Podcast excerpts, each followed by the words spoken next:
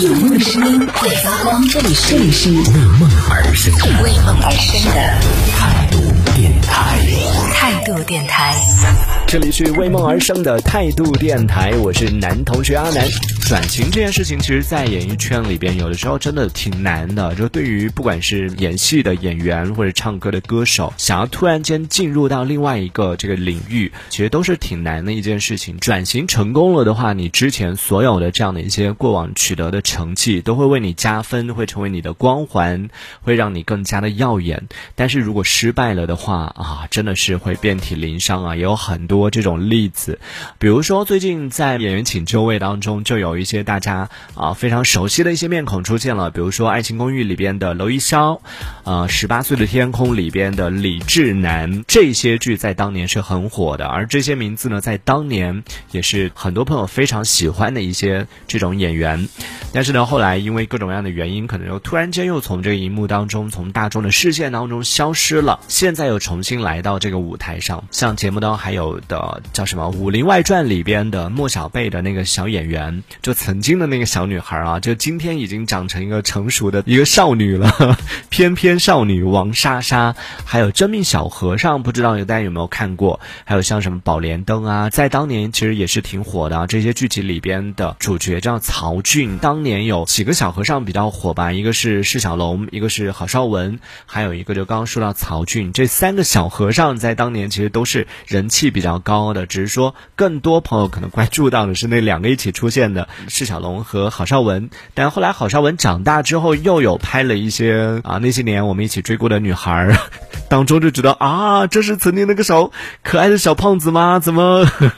就还是会有一点点出戏的感觉啊？而释小龙好像长大之后就好像就没有太多的动静了，就没有太多关注到他的一些消息啊什么的，就类似这样的一些童星，包括刚刚说到的《武林外传》里面莫小贝，还有像。曹骏这样的一些曾经以童星身份出道的这样的一些小演员，重新来到这样的舞台上，其实都是希望说可以通过去挑战一些就是和以往自己演的这样的角色不同风格的一些戏剧，可以来实现一个自我的转型。但是比较残酷的是，在这个节目一开始的时候，做了一个挺可怕的一个环节，就是邀请到了一些专业人士来给这些参加节目的演员进行一个市场评级。什么叫做市场评级呢？就就是根据现在大家的喜好，根据现在市场的一个风向来判断，说这些演员他是属于哪个级别，有 S 级是最好的，然后 A 级是中间的，B 级是可以算是最差的吧。而刚刚提到的这些，要么就是有一段时间没有出现的，要么就是曾经童星出身的这些演员，拿到的成绩其实都不是特别好，甚至曹骏曾经的这个小童星，今天在这档节目当中，在这个舞台上却拿。到了一个垫底的一个分数，也是让人觉得挺心疼的。虽然说在之后的表演当中，他也是用实力证明了自己其实是可以驾驭好一些，就是除了童星之外的其他的一些成熟的角色，自己是有这个实力的。但是比较遗憾的是，最终也没有能够成功的进组。就是你看得到曹骏在舞台上的一个表现，不管是他进行这个比赛的时候挑战的那个剧目的演技的展示，或者是在他进行这个采访的时候，他表现出来的那种真诚、那份热情，其实你是能够感受得到的。就几个导演给他评价都很好，甚至说他有超越了在现场的其他的一些演员。但是很遗憾的是，在进行这个入呃就是入组的邀请的时候，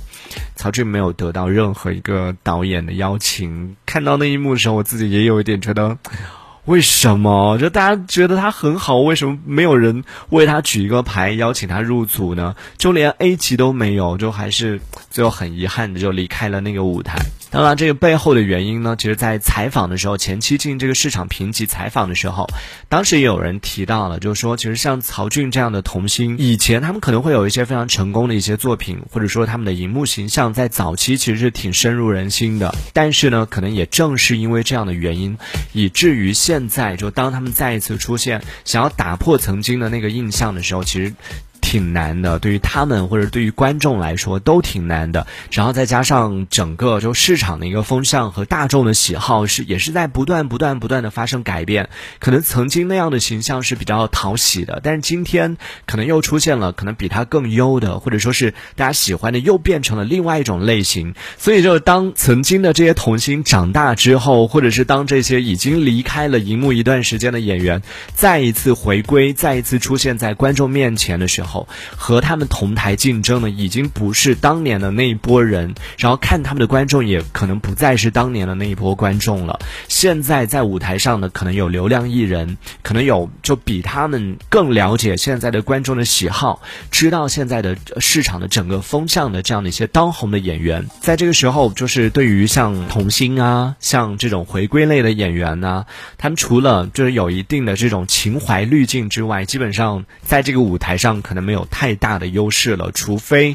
他真的是演技非常非常的棒。像这次出现的胡杏儿，真的 就虽然在台上大家对她的这个评价有一点吹的有点过了，但是你也不得不承认，真的在这个舞台上看下来，所有的这个演戏当中，她真的是实力非常强。所以再说回到刚刚讲到那些像什么童星啊，像什么回归类的演员啊，这一些也可以算是和现在的市场整个脱节的这种演员吧。其实无形当中呢，他们想要达到这种转型，或者说想要在这个舞台上找到一个新的定位，其实还挺难的。不管你曾经有多红，就是在你得到现在的市场的认可或者现在的观众的喜爱之前，在资本方在决定你要不要留下来的这些人眼中，其实你真的是没有任何价值的。所以才会有刚刚提到的曹骏的经历，就是一个活生生的例子。在一开始做市场评级的时候，被评为了 B 级当中分数最低的，最后在做选择的时候啊，为什么没有人向他发出邀约呢？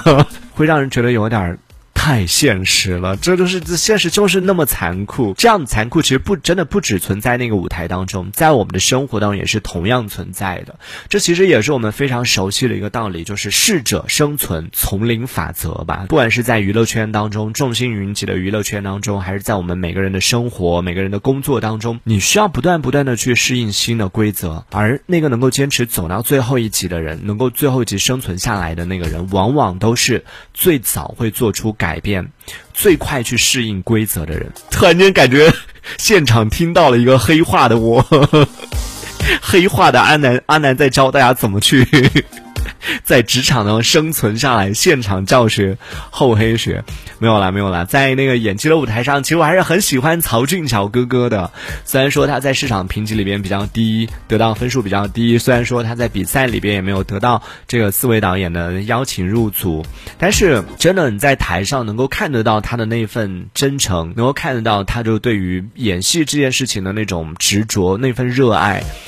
所以我相信，虽然现在他还没有就是在这个舞台上没有得到几个导演的认可，或者说得到一些所谓的专业评审的这个认可，但至少你从微博上大家讨论的，其实会看得到都挺正向的。所以也至少在这个啊口碑这方面吧，已经迈出了第一步。所以我觉得也应该要祝福他了，也要祝福像他一样，就是有自己的坚持。虽然说现在此时此刻暂时没有被那么多人看到，但是呢。依然在默默的付出，默默的在努力着，有理想、有冲劲儿的这样的一群人，我觉得真的，只要你时刻做好准备，总有一天，所有的付出都不会白费，所有的付出都会有回报，而总有一天你会成为就整个舞台当中最耀眼的那颗星的。